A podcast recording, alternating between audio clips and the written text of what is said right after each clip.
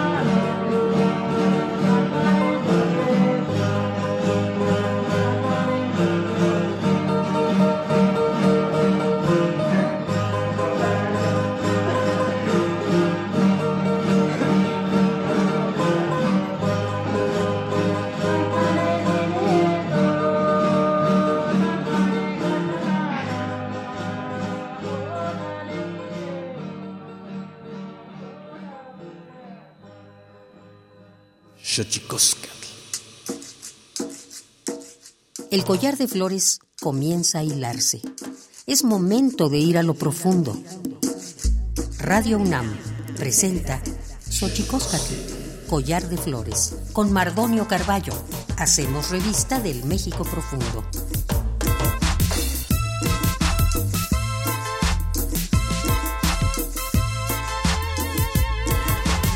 Queritztoquen tatamen guananame ichpocame telpocame oquichpilme siguapilme guanochitlen techcaquimpani huescatepostlahtolitlen hueyitlamachtiancali eh, y tocan Universidad Nacional Autónoma de México, to Juan Tiyolpaquin, Pampanama, Panitochan, Lenti, Tocaltistoquen, Xochicoscatl, Tiselícense, Tuosihuahuampo, Se Güeyi, Siguat, Se Güeyi, Tequititi, Tequiti, Pantlaiscuiloli, y tocan Marcela Turati, Hola, ¿qué tal, señoras y señores, niños, niñas, jóvenes, jóvenes y todos y todas aquellas, aquellos que nos escuchan a través de este invento maravilloso que es la radio, la radio de la Universidad Nacional Autónoma de México. Nosotros muy felices de recibirles aquí en esta casa que tiene nombre de Collar de Flores, así le hemos llamado y hoy muy gustosos de recibir y muy honrados de recibir en esta casa a Marcela Turati, periodista que seguramente usted ya conoce, escritora, activista mexicana.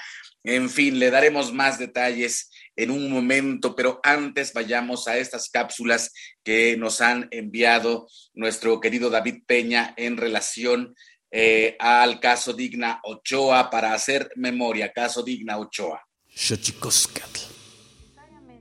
El cambio de narrativa. La narrativa actual, la verdad que fue construida por parte de la Procuraduría es Digna Ochoa tenía problemas emocionales que la llevaron a suicidarse y a fabricar una escena para aparentar un homicidio. Hoy esa narrativa se cambió el día 27 de abril de 2021. La autoridad se comprometió a reabrir la investigación precisamente porque esa investigación estuvo plagada de irregularidades, porque esa investigación fue poco seria, fue incompleta, está mal.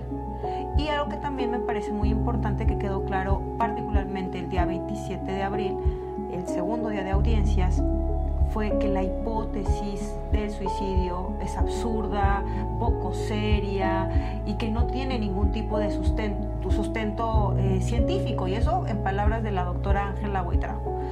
Eh, entonces, todos estos elementos a que me llevan para, decir que el día 27 de abril, o sea, en realidad logramos eh, lo que buscábamos eh, ante el sistema interamericano, aún sin la sentencia de la Corte Interamericana. Reconocer a Digna Ochoa como víctima, reconocer que la hipótesis del suicidio no tiene ningún tipo de seriedad, es absurda. Y tres, que la autoridad se comprometiera a reabrir la investigación. Para nosotras, para nosotros, eh, la, sentencia la tuvimos eh, ¿En, vivo? en vivo el día 27 de abril de 2021. Ahora, sigue que la Corte Interamericana emita su sentencia y esto pues lo hará, calculamos, a finales de este año, octubre, noviembre. La Corte Interamericana se toma su tiempo para emitir sus resoluciones, eh, pero digamos, lo que diga esa sentencia además de este reconocimiento, además de esto que ya, hemos, que ya he dicho, pues va a ser una ganancia y tendrá que ver necesariamente y esperemos que sea sobre el derecho a defender derechos, que se reconozca que el Estado mexicano eh, no solamente em, vulneró a Digna Ochoa después de su muerte al enlodar su imagen, eh, sino que el Estado mexicano es responsable por eh, no protegerla, por no brindarle las garantías necesarias para que pudiera realizar su labor en libertad, eh, por prácticamente hacer que modificara su vida, eh, tener que salir del país, vivir con esta zozobra, con esta incertidumbre, con este temor de ser asesinada. Eso es lo que estamos buscando ahora, que la Corte se pronuncie sobre eso. Sí, yo sumaría, yo sumaría algunos aspectos más. Eh, justo en el tema de la investigación nos parece importante que la reapertura sí, descartado por completo la hipótesis del suicidio, no es menor, es decir, eh, a partir de qué punto vamos a empezar. Y ese me parece que es importante, lo tenemos que acordar con el gobierno, eventualmente nos puede la, la Corte en la sentencia decirlo, pero tenemos que partir de que se reabre la investigación como homicidio, como un asesinato, se descarta la hipótesis de suicidio por todas las falencias, errores y el dolo que se cometió. Y tres, qué dictámenes vamos a tomar en cuenta y cuáles no, porque hay unos que están absolutamente sesgados, plagados de irregularidades que no pueden ser ya tomados en cuenta en la investigación y qué líneas de investigación nos vamos a, a profundizar. Entonces me parece que esos elementos son importantes, que se puede, eventualmente la sentencia no va a llegar hasta el detalle de decir hágase A, o B, pero sí nos permite marcar, marcar una hoja de ruta hacia dónde llevamos la investigación. Otro de los temas que estamos incorporando en la sentencia o que esperamos nosotros eh, que vengan en la sentencia, que hemos incorporado desde la representación de la víctima, tiene que ver con el tema de la memoria digna, comentaba Michelle, el tema de la memoria, la dignificación, pero más allá de una, eh, em, una publicación en Internet donde diga que Digna era una buena defensora de derechos humanos. Se tiene que asumir como parte del Estado. Nosotros proponíamos una medalla nacional, un premio, un reconocimiento, calles con nombre de Digna, este, es decir, toda una acción de memoria de Estado. ¿Por qué? Porque para nosotros es muy importante el tema de la memoria no solo del trabajo de Digna, sino de la memoria histórica de los casos de violaciones a derechos humanos, particularmente con este matiz, eh, siendo tan emblemáticos tan importantes que fueron en su momento y que ahora, 20 años después, pueden ser retomados en ese sentido. La memoria es muy importante recuperarla, garantizar que la memoria no se pierda, incluso 20 años después, y eso el Estado no acaba todavía de asumir ni de entender cómo por dónde va, entonces la Corte puede pronunciarse muy bien en ese sentido.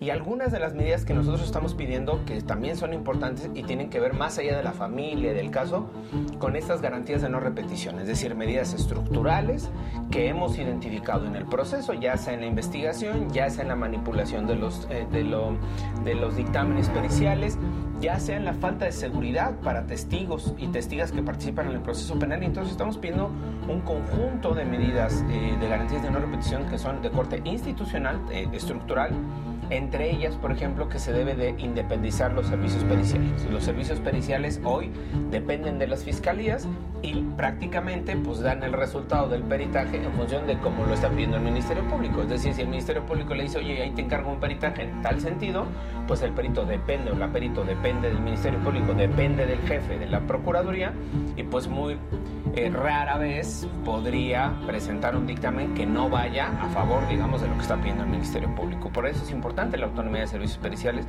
que en este caso justo lo vimos y lo evidenciamos, como venía en una tesis sobre el homicidio con fundamento científico, con datos científicos, con evidencia, y de repente da este giro de 180 grados y va en sentido contrario.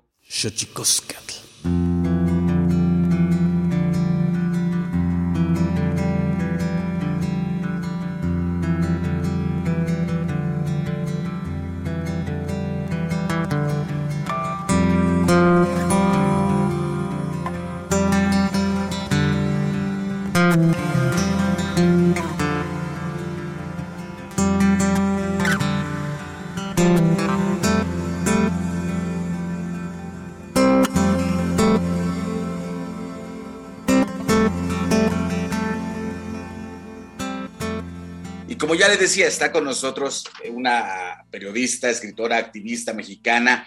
Ella es licenciada en periodismo, bueno, eh, ha, hecho varios libros, actualmente está trabajando uno de ellos, especializándose también en materia de desapariciones, ha cubierto todo lo que concierne en relación a desapariciones o la mayoría de los casos, los más emblemáticos, desde que la guerra contra el narcotráfico desatóse allende el sexenio de Felipe Calderón. Marcela Turati ha tenido eh, varios premios en muchos, eh, en muchos lugares eh, del orbe y nos honra que esté con nosotros aquí Marcela Turati. Marcela Turati, que ha trabajado en Reforma, Excelsior, Gato Pardo, Horizontal, Etiqueta Negra, Revista Anfibia, la Fundación para el Nuevo Periodismo Iberoamericano, Proceso, etcétera, etcétera.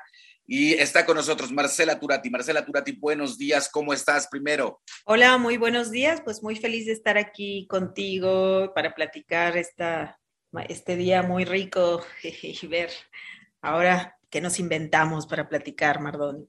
Pues contigo siempre será un placer, Marcela Turati, porque, insisto, eh, eres de las periodistas que ha cubierto eh, mucho el tema de, la, de las desapariciones y antes, eh, antes de que otra cosa suceda y antes de que salga, pues has estado haciendo un nuevo libro que seguramente arrojará muchas, mucha luz con respecto de tramas tan lamentables como San Fernando. De eso va tu nuevo libro que todavía no sale, pero voy a empezar eh, la entrevista diciendo de, qué descubrimos a través de tus ojos en este nuevo libro, Marcela. Pues el libro eh, intenta ser una radiografía de, de un sitio de masacres en México y es una no sé, es, un viaje a través de los mecanismos de la impunidad. O sea, ¿cómo es esto? Pues en el libro vamos a escuchar eh, a, las víctimas de estas violencias que no fueron solo migrantes, ¿no? Estoy, estoy, hablando de las masacres de 2010 y 2011 en San Fernando, Tamaulipas, que pues siempre se creyó que eran migrantes, entonces es, va de cómo es posible que las autoridades fallen y dejen en el desamparo, en el abandono a todo un municipio, ¿no? Cómo se las ingenia la gente ahí para vivir, pero también es de la lucha de eh, las víctimas de Centroamérica, de México, de los familiares de la gente encontrada en esas fosas, ayudados por antropólogos, por antropólogas, por abogadas, eh, por gente que quiere echarle luz a esas fosas y lo que van descubriendo de cómo se construye la impunidad en este país.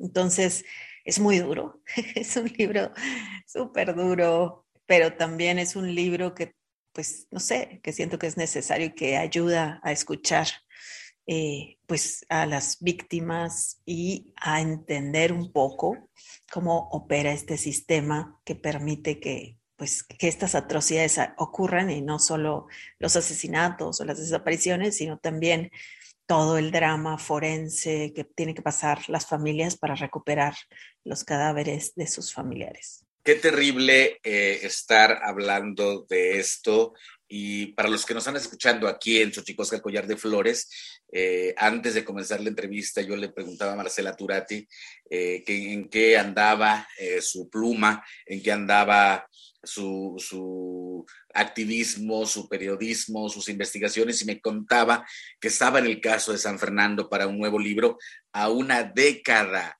Diez años, Marcela Turati, diez años de una inexplicable eh, guerra y sin embargo bastante palpable de ver casos como el que acabamos de ver, que no sabemos si ocurrió o no ocurrió, la ejecución de 17 eh, personas en Michoacán, Marcela. Entregarse a estos temas también conlleva una suerte de poner eh, tu corazón y también un poco el sufrimiento que conlleva hablar de estos temas, ¿no, Marcela?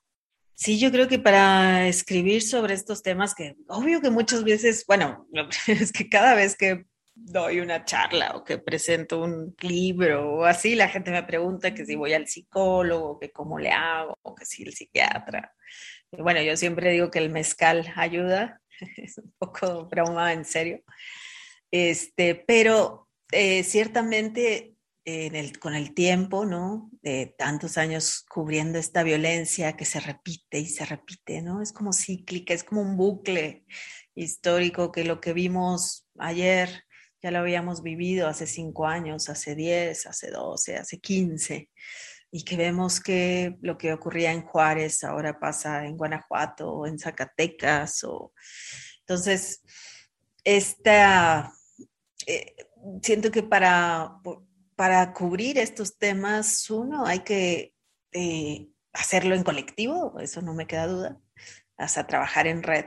Y la otra, eh, hay que tener un, no sé, hay que preparar el corazón y tener una pedagogía para poder durar, este, no sé, durante mucho tiempo, para poder, una, o sea, poner el cuidado en el centro de la cobertura, el cuidado tuyo, el cuidado de la información, el cuidado de las víctimas, el cuidado de tu equipo de trabajo, este, y, y pensar que esto, saber que esto va para muy largo y administrar fuerzas y recursos, eso es importante. Eh, saber cuándo bajarse, cuándo hacer pausas, poder decir no quiero, tengo miedo. Todo eso es lo que he aprendido estos años de cobertura y también lo he aprendido con mis equipos, con los equipos con los que trabajo, ¿no?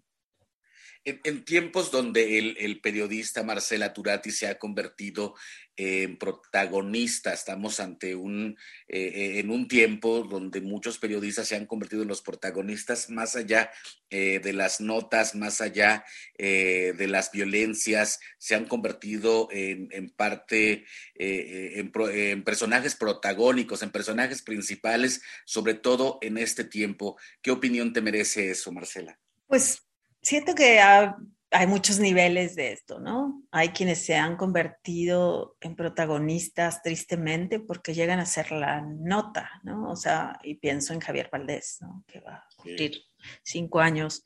Miroslava. Miroslava, Regina.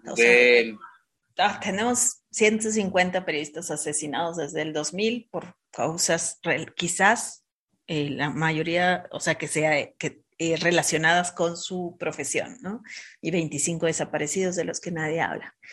Entonces, cuando un periodista se convierte en la nota, es que algo está podrido en ese país. O sea, cuando el periodista que debería dar la nota se convierte en la nota por un asesinato, pero ahora, pues también vemos un ambiente terrible, ¿no? Periodistas también protagónicos eh, periodistas que quieren ser la nota, que quieren convertirse en el centro de atención y ocultar y borrar las violencias que realmente viven y vivimos, ¿no? porque me incluyo, yo soy periodista, vivimos los periodistas, entonces está el mar muy picado, estamos también en un ambiente muy polarizado y también en un contexto de estigmatización tremenda eh, desde, pues desde el Poder Ejecutivo, que eso tampoco no podemos borrarlo, ¿no? O sea, de, de linchamiento, yo digo, diario o casi diario, porque no hay distingos y habla el presidente, la prensa, como si todos como si la prensa fuera un, algo homogéneo, ¿no? sin distinción, como si fuera muchas veces la causa de los males del país. Y bueno, eso está, es peligroso también. Sin duda, eh, alguien que ha trabajado sobre todo, yo creo que eres de las personas que yo he conocido que se ha preocupado eh, por, el, por el, bienestar, por la salud del propio periodista. Eh, Marcela, creo que es sin duda un momento que, que, trastoca y que nos trastoca esto, de, esto que hablas, ¿no?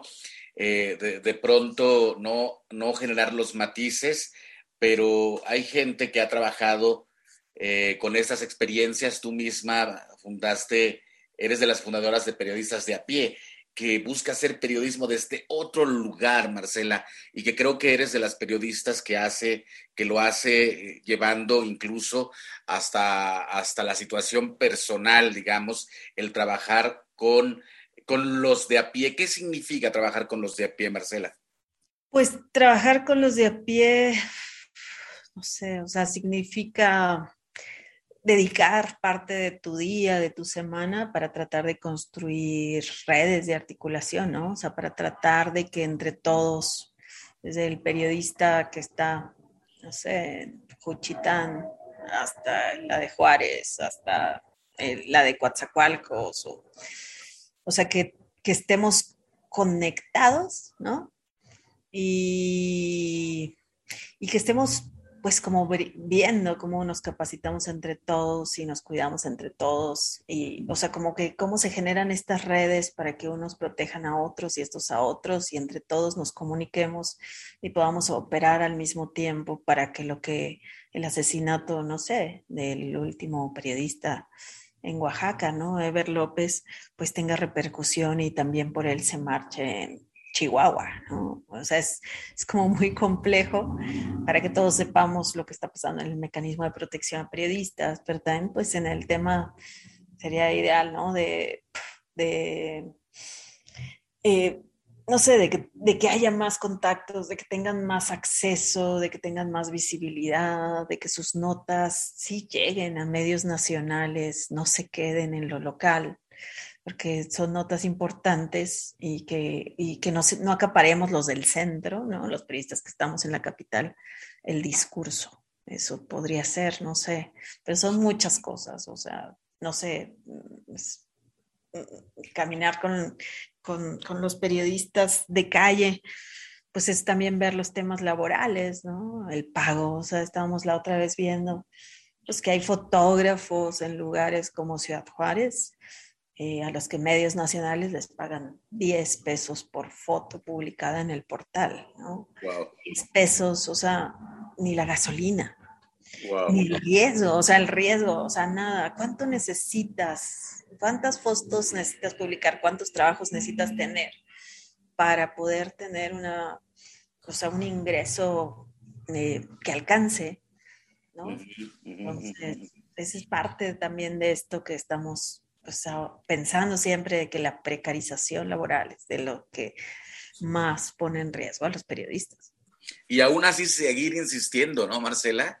Aún así, eh, eh, es decir, hay muchos periodistas que están en esta situación eh, porque mucha gente piensa que los periodistas tienen una situación económica bastante buena y pensar en esto que nos estás contando ahorita y a pesar de ello seguir insistiendo que el periodismo hace también un bien, valga la redundancia, a la sociedad, ¿no? Claro, o sea, como los sabemos que los columnistas en algunos diarios nacionales ganan 80 mil pesos al mes, eh, que es un abismo, es un abismo, o sea, yo creo que los promedios de salarios han de estar 5 o 7 mil pesos al mes, eh, de, o 5 mil, no sé, de, periodistas.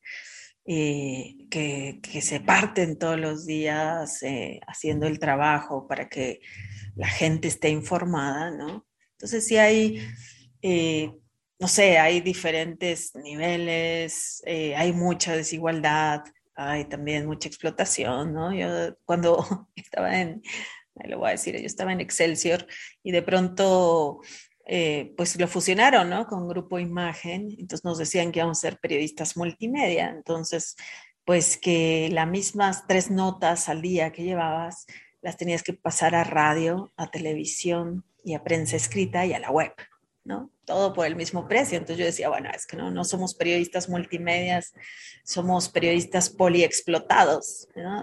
Tenemos más bien que, cambiarle el nombre, ¿no? Entonces sí, hay diferentes niveles. La gente, muchas veces cuando matan a un periodista, o sea, la gente de la comunidad sale, es la que lo llora, es la que, lo, la que eh, no sé, la que, la que protesta, la que lo arropa, y se nota la ausencia ¿no? de los periodistas que se debían a la gente, porque la gente, eh, no sé, la Tarahumara, por ejemplo, eh, cada año cuando se en una comunidad rarámuri le danza siempre con la foto de Miroslava, ¿no? junto con el abogado que les mataron, porque a Miroslava la consideraban como propia los rarámuris, ¿no? Por las, porque las acompañó y denunció las luchas eh, por las tierras, ¿no? Entonces, pues ahí se nota el trabajo. Javier Valdés, eh, también asesinado en 2017, él en Sinaloa, pues hay un festival ciudadano impresionante, digo, por el COVID se suspendió, eh, de tres días donde me ha tocado ver, no sé, que van cuentacuentos, que van poetas, que van madres buscadoras, eh, de hijos desaparecidos, este, que van otros periodistas, que cartonistas o se aportan, no sé, sus cartones. Y además eh, hay danzas, eh, no sé, de comunidades yaquis y así, para festejar, celebrar la vida de Javier, ¿no? que fue asesinado también. Entonces, ahí lo notas y es algo eh, que da mucha tristeza por la ausencia, por ese vacío, y donde ves lo que es un periodista que se debe a la gente. ¿no? Exacto. Pues estamos aquí en Xochicoscat, Collar de Flores, hablando con Marcela Turati, periodista, eh, a punto también de sacar nuevo libro. Su, su, libro anterior también hablando de desaparecidos y de la importancia del periodismo en nuestro país en estos tiempos y en todos los tiempos.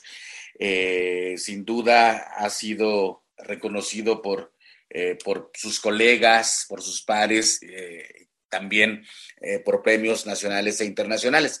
Estamos aquí en Xochicosca, el collar de flores. Vamos a nuestra sección dedicada a develar los secretos de los idiomas, porque los idiomas tienen sus secretos. Tlachtolcuepa. Xochicoscatl. El Instituto Nacional de Lenguas Indígenas presenta Tlachtolcuepa, o la palabra de la semana.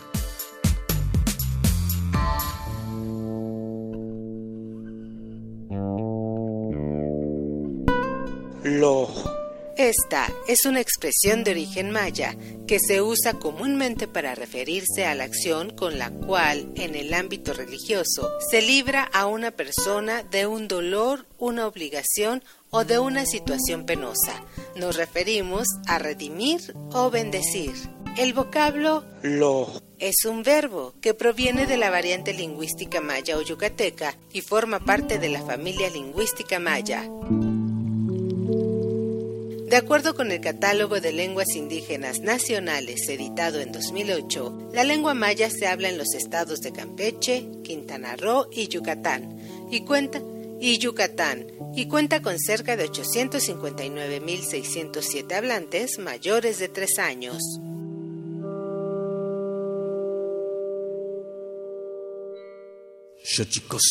Pluriversos un mundo culturalmente diverso. Espacio en colaboración con el Programa Universitario de Estudios de la Diversidad Cultural y la Interculturalidad.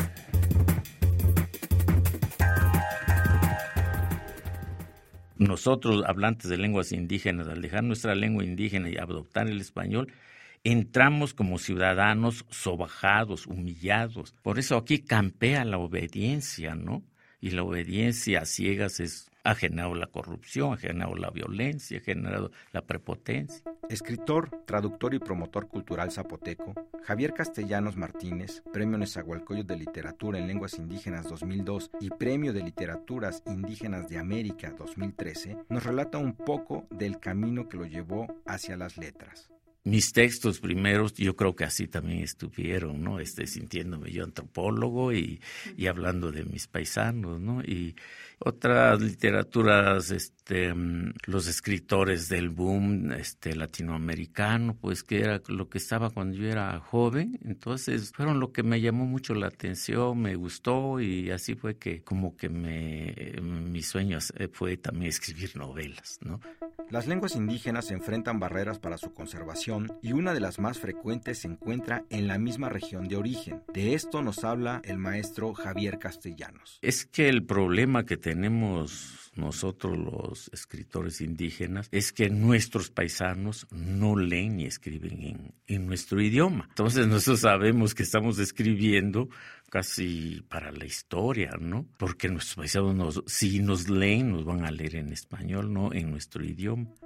Pero el obstáculo que hiere el corazón de la cultura de los pueblos originarios, al ser considerada inferior a la mestiza, persiste, impedimento que perfora no solo su cultura, sino la de México.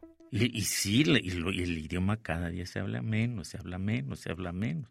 Entonces, no sé si esto es deliberado o es que apenas va a llegar, ¿no? Pero el problema, el problema es que se está acabando la lengua. Y acabándose la lengua, pues no, ya no va a haber esa diferencia, ¿no?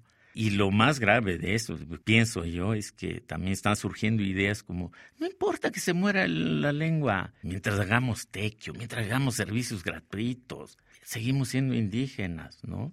El maestro Javier Castellanos ha prestado su creatividad a la literatura y las artes en su lengua. Participó en la elaboración de un alfabeto para escribir el zapoteco en la región de Oaxaca, el cual actualmente se utiliza por todas las instituciones educativas del Estado. Mi sueño es que pudiéramos meter en la gente ese, ese, ese sentido, ¿no? ese sentido de pertenencia a una lengua, para que podamos realmente constituirnos en, en una nación zapoteca. ¿no? Creo yo que es la única manera de que los pueblos indígenas eh, se salven teniendo una verdadera autonomía como naciones. Te invitamos a que conozcas más de la obra de Javier Castellanos en su nuevo libro Literatura y Lengua, Semillas Fértiles para los Pueblos Originarios de México. Consulta www.nacionmulticultural.unam.mx.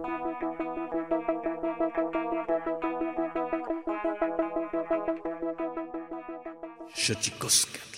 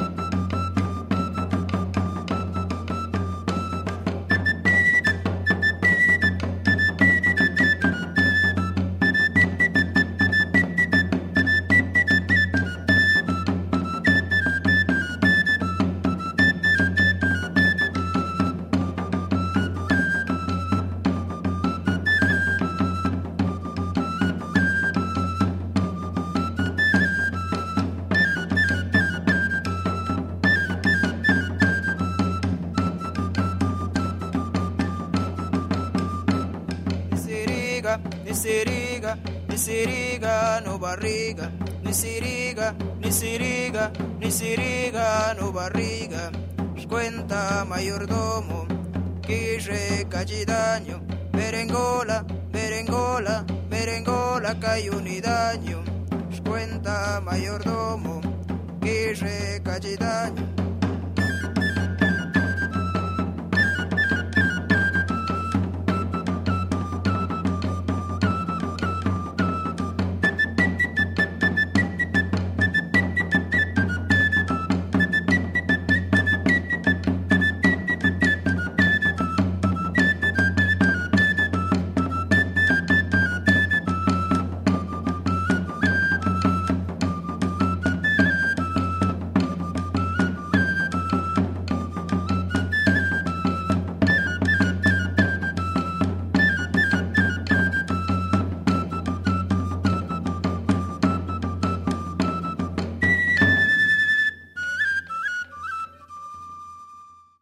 Xochicoscatl.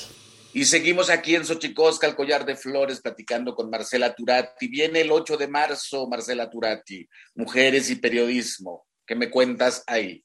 Pues siento que hay varias cosas muy interesantes. Una, el rol de las mujeres periodistas es cada vez pues, más importante, ¿no? O sea, como que antes las redacciones eh, eh, todavía, ¿no? Los hombres dirigen, son los directores, pero los colectivos que han surgido de periodismo independiente, ¿no? Este, eh, ahora son liderados por mujeres, ¿no? Hay cada vez más mujeres entre periodistas, pero eh, las que están dando eh, la batalla o encabezando estas batallas para articular, para crear colectivos de protección, para que los demás colegas se capaciten, somos mayoritariamente mujeres. Es impresionante, o sea, en los talleres, todo cuando hacemos, pues, eh, este, este, ¿no? este rostro ya femenino y diferente, ¿no? O sea, y crítico, eh, y valiente de la prensa mexicana. Y también, por otro lado, siento que lo que tenemos, lo que hay en común ahí es el, o sea, que tenemos esta ética del cuidado, ¿no? El cuidado, pues, de la información, de la gente, de las víctimas, ¿no? Pero también el cuidado del equipo, o sea, como que estamos viendo, pensando las formas de cuidarnos, de compartir. También como que se pasó de este periodismo solita de lobo solitario, así macho, yo solo y yo mi exclusiva. Y ahora trabajamos mucho en red, compartimos información en red. Este, eh, lo que hace uno se publica en varios medios.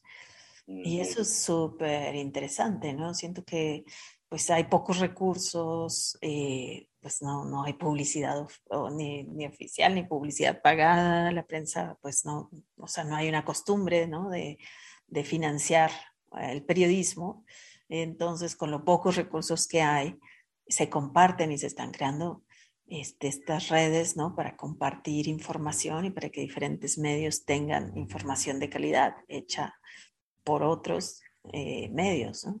Pero, pero sin duda el periodismo, eh, perdón, no dejará de ser también eh, un, eh, una muestra de la sociedad, Marcela, el, el, machismo, la misoginia en el periodismo, cómo se ve reflejado. No, sí, es horrible. Yo creo que en el Me Too nos faltaron muchas historias por poner, muchas. Creo que, o sea, fue muy difícil, el Me Too quedó congelado, yo creo, con el tema del COVID, a mi generación quizás pues, más difícil, ¿no? hablar de estos temas que normalizamos y que las nuevas generaciones nos hicieron ver que no era normal el acoso en la redacción o el acoso de las fuentes hacia las periodistas, ¿no? Y ahora lo vemos también mucho este acoso en redes sociales que eh, pues que lo que le dicen a una mujer periodista no se compara para nada con lo que le dicen a un hombre, ¿no? Y siempre es basado en el físico, en el sexo, o sea, los ataques son brutales, ¿no? Este, entonces, creo que nos ha faltado y nos faltó profundizar, o sea, muchas nos movió muchas cosas, muchas nos quedamos calladas también como que como que de pronto nos dimos cuenta de las violencias que hemos vivido y que no teníamos conscientes y que no supimos tampoco cómo gestionar, ¿no? O sea, como, como que de pronto también nos dimos cuenta de, oye, es violencia, pues que el editor te invite eh, a la cama, ¿no? Recién contratada. Y que es violencia que el funcionario te diga que si no sales a cenar con él no te da la información, eh, que quiere verte a solas en cierto sitio, o, hasta las vacas sagradas del periodismo, ¿no? A mí me ha tocado un acoso tremendo, eh, no sé, de tener que entrevistar a alguien que me cita en su hotel y tener que salir corriendo, ¿no? Y eso es súper jodido. Y y eso lo, o sea, como que se quedó a medias, como que lo estamos también procesando. Y sí vemos, o sea, que los grandes medios siguen siendo controlados por hombres. Y aunque haya también mujeres en algunos puestos directivos, o sea, eso no significa que haya una forma diferente de llevar los medios. O sea, que hay veces que hay mujeres eh, que dirigen los medios que tienen, que fueron formadas en esta escuela del machismo ¿no? y de la misoginia, ¿no? Y no porque esté una mujer al frente de un medio de comunicación significa que las cosas ya cambiaron, ¿no? Tienen que tener una visión y un enfoque realmente, pues, feminista, ¿no? Y del cuidado, eh, que creo que, o sea, un enfoque del cuidado eh, de los demás eh, y de sí misma, ¿no? Que, que, pues, que tiene que permear la, la, redacción. Y eso, bueno, tenemos mucho por aprender. Sin duda un camino que se abre, un camino nuevo y yo colocaría, este, Marcela, quizá eh, que, junto con la lucha de los pueblos indígenas, el, feminismo quizás son las nuevas luchas a, abrazar y poner en la palestra, la defensa del territorio, la defensa de los cuerpos, los cuerpos como territorio, Marcela Turati. Sí, fíjate, este año, bueno, ya ahora que me quité de, no, no que me quité de encima, pero que ya pude volcar en un libro pues esta obsesión que he tenido eh, pues por las desapariciones, ¿no? O sea, constancia, obsesión, de terquedad, ¿no? Por las desapariciones, por las masacres. Como que siento que se abre otro momento y que quiero cubrir eso. O sea, me emociona esta caravana por la vida que va a empezar el 22 de marzo, ¿no? Que han anunciado las comunidades en resistencia, ¿no? Eh, que va a empezar en Puebla, que entiendo que va a pasar por Morelos, que va a llegar a Juchitán, eh, que van a visitar a varias comunidades en resistencia. Me emociona muchísimo acompañarlos. O sea, me emociona, siento que ahí está la vida, que ahí está la resistencia, que no hemos visto sus muertos, no hemos visto sus desaparecidos, eh, que, que, están pagando un precio muy, muy caro. ¿no? Entonces, eso y también este año eh, yo trabajo en Quinto Elemento Lab, ¿no? Esa es también la, la, organización que fundé hace como cinco años con, otra con otros colegas. Eh, y ahí, pues este año justamente vamos a empezar a trabajar, eh, no sé, con, con, comunicadores y periodistas de comunidades indígenas y a ver qué sale. Vamos a hacer como un experimento que me emociona muchísimo aprender este, y ver cómo el método que tenemos para tratar de que nuestras notas lleguen a, a medios nacionales e internacionales se conjuga con lo que ya están haciendo. Y lo que queremos justamente son estas historias de resistencias, estas historias de donde, sí, de, lo que se está haciendo, de lo que salió bien, de lo que otros pueden aprender. Entonces, de otras, de, lo que todos podemos aprender, ¿no? De organización, de tal. Entonces, no sé, estoy muy emocionada porque siento que sí, que es otro momento y que el momento actual marca encontrar en el feminismo, ¿no? En los movimientos feministas y indígenas, eh, esto, la vida, la vida, para que no nos coma la muerte. Y para la gente que nos está escuchando aquí en Xochicóscat, Collar de Flores, déjenme contarles eh, que yo conocí a Marcela Turati en la Marcha por la Paz con Justicia y Dignidad que encabezó el poeta Javier eh, Sicilia hace ya eh, varios años. En alguna parte del trayecto nos conocimos porque está, ambos estábamos cubriendo esa marcha y bueno, yo quisiera preguntarte, a la luz de los años que han pasado, Marcela Turati, ¿cómo ves eh, eh, estos movimientos que en algún punto logran un pináculo importante y logran poner en la palestra de la discusión pública, pues temas tan dolorosos como este? Han pasado los años, han, han pasado distintas administraciones gubernamentales. ¿Cómo ves esta violencia que, como bien acusabas, en un inicio esta violencia que pasaba en muchos otros lugares, ¿no? Y no es que esté bien que pase en estos otros lugares, sino también verlo en lugares donde antes no estábamos acostumbrados a ello.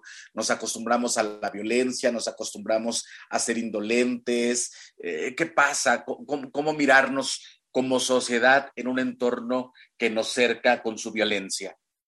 Ay, pues es muy duro. Estamos a unos semanas de llegar a la vergonzosa y triste cifra de 100.000 personas desaparecidas en el país, ¿no?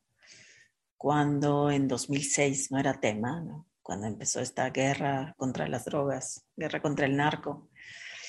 Y te lo dice, te lo digo como periodista, ¿no? De que cubre desapariciones, ¿no? O sea, que ha sido mi tema, desde desapariciones y en general como el sufrimiento de la gente, que sí es algo que vemos que, no sé, que se repite, ¿no? Este bucle del que hablaba, de que otra vez y otra vez iba increciendo, o sea, ahorita Juárez otra vez ya se volvió a encender, vemos que toca y trastoca, o sea, los lugares, no sé, más íntimos, los rituales, eh, lo que, la, la, vida cotidiana y que el miedo y quizás la indolencia y la indiferencia se, pues se están albergando, ¿no? Como en el ADN o se está poniendo, o sea, es como una capa de protección, ¿no?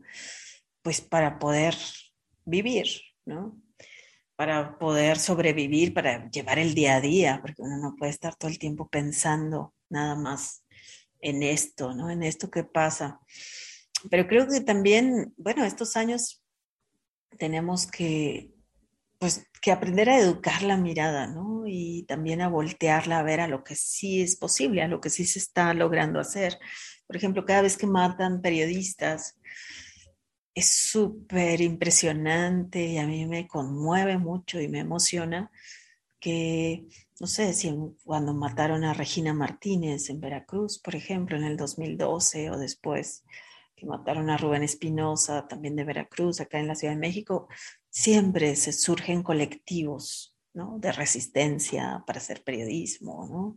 En Ciudad Juárez, cuando mataron al Choco en 2008, surgió la red de periodistas de Ciudad Juárez para cuidar a otros, para organizarlos.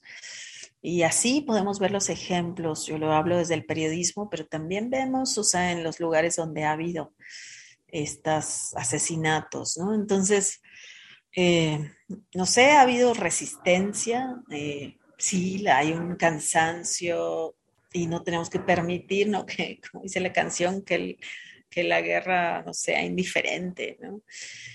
pero tenemos que arropar y acompañar a quienes están poniendo el cuerpo, a quienes están alzando la voz.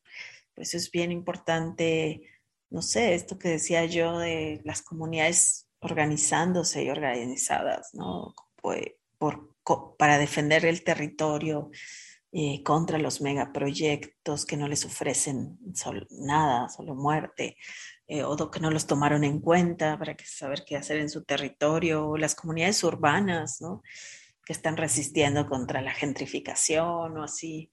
Entonces, pues no sé, o sea, nos toca eso que tú sabes hacer muy bien, de crear comunidad, de convidar mezcal, tamales, eh, eh, espacios, abrir espacios para dialogar entre gente que piensa diferente, todo eso, o sea, como, como mm, como abrir esos espacios y para, para ver cómo podemos involucrarnos desde donde estamos, desde lo que somos, pues para tomar el rumbo ¿no? de, de esto. Y, y, bueno, en mi libro que acabo de terminar y de entregar, justamente, pues ah, cuento ¿no? lo que es vivir en un territorio tomado y todo lo que va pasando hasta en lo íntimo, en lo personal, ¿no? En, la vida de una comunidad que aprende a desconfiar, que ya no habla, ya no alza la voz, que aprendió a callar, que tiene miedo.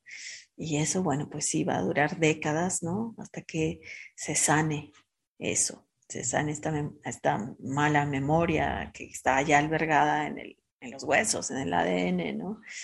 Pero también, eh, pues, no sé, de pronto hay proyectos que o gente que, que, me cuenta que, que, hay movimientos, no sé, de chamanes que tratan de curar la tierra, donde ha habido fosas, hay memoriales, o sea, como que hay que aspirar, no sé, hay que pensar en el futuro, siento, para no dejarnos movilizar y pensar, inmovilizar, paralizar y pensar, yo como periodista siempre digo, bueno, quizás esta nota que estoy haciendo hoy, pues no, no le hallo sentido, pero esta nota puede eh, ayudar a construir justicia, en el día de mañana, cuando la justicia la hagamos posible, esta nota puede servir si se hace una comisión de la verdad, la nota de esta masacre, el sufrimiento de esta madre, no sé, o sea, entonces cada quien es donde está, eh, pensar que quizás ahorita no lo veo, pero en un futuro esto que estoy haciendo va a impactar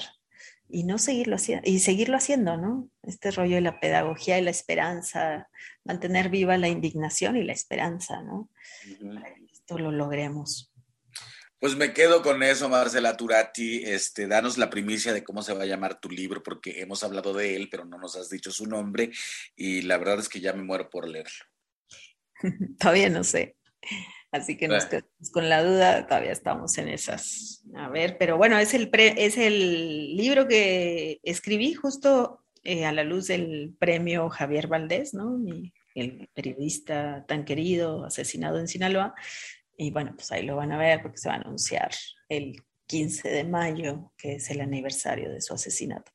Muy bien, Marcela Turati. Pues muchísimas gracias por acompañarnos en este programa, en este Xochicosca al Collar de Flores. Siempre importante eh, saber eh, buscar los derroteros de alguien que está eh, todo el tiempo mirando qué ocurre en un país como este y, y, un poco que nos ayude tu voz a descifrarlo. Así que muchísimas gracias, Marcela, por acompañarnos en esta emisión de Xochicosca al Collar de Flores aquí en Radio UNAM. No, mil gracias. Un gran abrazo a ti, a todo tu equipo y a tu audiencia. Muchos saludos a tu público. Muchísimas gracias. Y nosotros vamos, nosotros vamos con el Santísimo Mitote, la colaboración del Instituto Nacional de Antropología e Historia que nos platica la música que hemos escuchado durante esta mañana. Tlaxcamatimiac, Timomelahuan Panchi, Cueyitonati, Chicahuamaco, Epónimo, Tlachtol. Santísimo Mitote. Baile y ofrenda. Una colaboración con el Instituto Nacional de Antropología e Historia.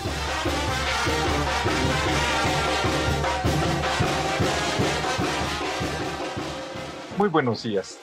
Soy Benjamín Murataya y hoy les hablaré sobre el viaje musical que realizamos por el sur de México.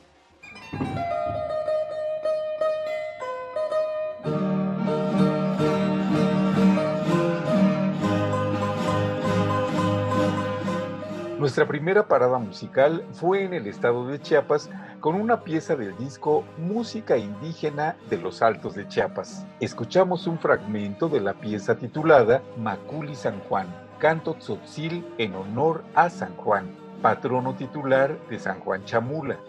En la grabación realizada por el investigador Arturo Barman en 1970, escuchamos el arpa y la guitarra de 12 cuerdas, pero no fue posible registrar el nombre de los intérpretes.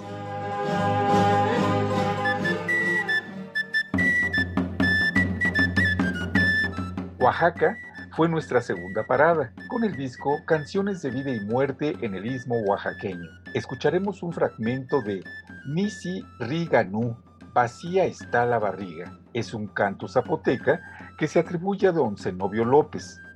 Los intérpretes son Eberto Rasgado Ruiz en la voz y Pitu de Guere, una flauta de carrizo de siete agujeros, Julio Santiago Montero, quien ejecuta la caja niciaba o tambor de atole, y Armando Gutiérrez Blas, que ejecuta la bigu o concha de tortuga. Esta grabación se realizó por Violeta Torres Medina en Juchitán, Oaxaca, en 1979.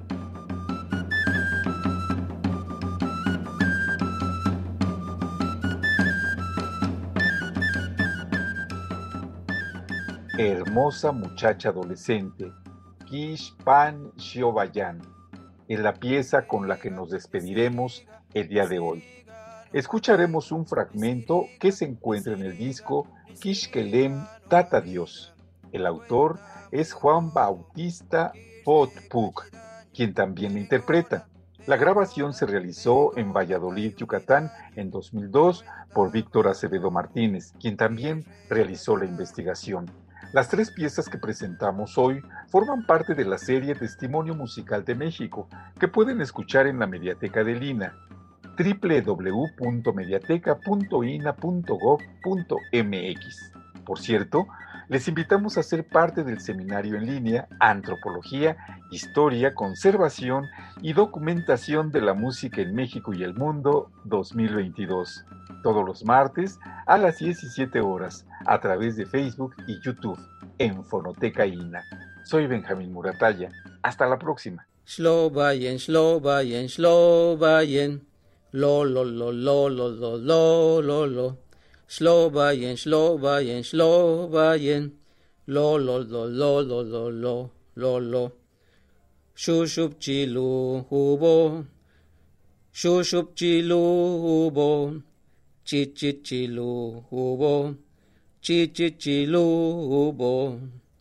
Slovayen piskintalo, shushup chilu hubo, kichpan kan Slovayen, si tina lu'umnaka pipilawich ch'ech'ebakal chikanush oshoy chowakakal binuka tz'oko lit'ipax'ok chumuk akbal chenusasil shnuk ek. Shlobayen shlobayen shlobayen lo lo lo lo lo lo lo lo lo Slovajen, Slovajen, Slovajen, lo, lo, lo, lo, lo, lo, lo, lo, lo. Šušupčilu hubo, šušupčilu hubo, čičičilu hubo, čičičilu hubo. Slovajen piskintalo, šušupčilu hubo, kičpankan slovajen, si ti na luumnaka. Shlobayen shlobayen shlobayen lo lo lo lo lo lo lo lo lo Slovayen, Slovayen, Slovayen, lo lo lo lo lo lo lo lo lo Pipilawich, cheche bakal, chica nos osho y chowa kakal, binu katzoko litipash ok, chumuk akbal, chenus asil, shnuk ek. Shushup chilu hubo, Shushup chilu hubo, shushup chilu hubo, chichit chilu hubo. Shlobayen, shlobayen, shlobayen, lo lo lo lo lo lo lo lo lo. Shlobayen, shlobayen, shlobayen, lo lo lo lo lo lo lo lo lo.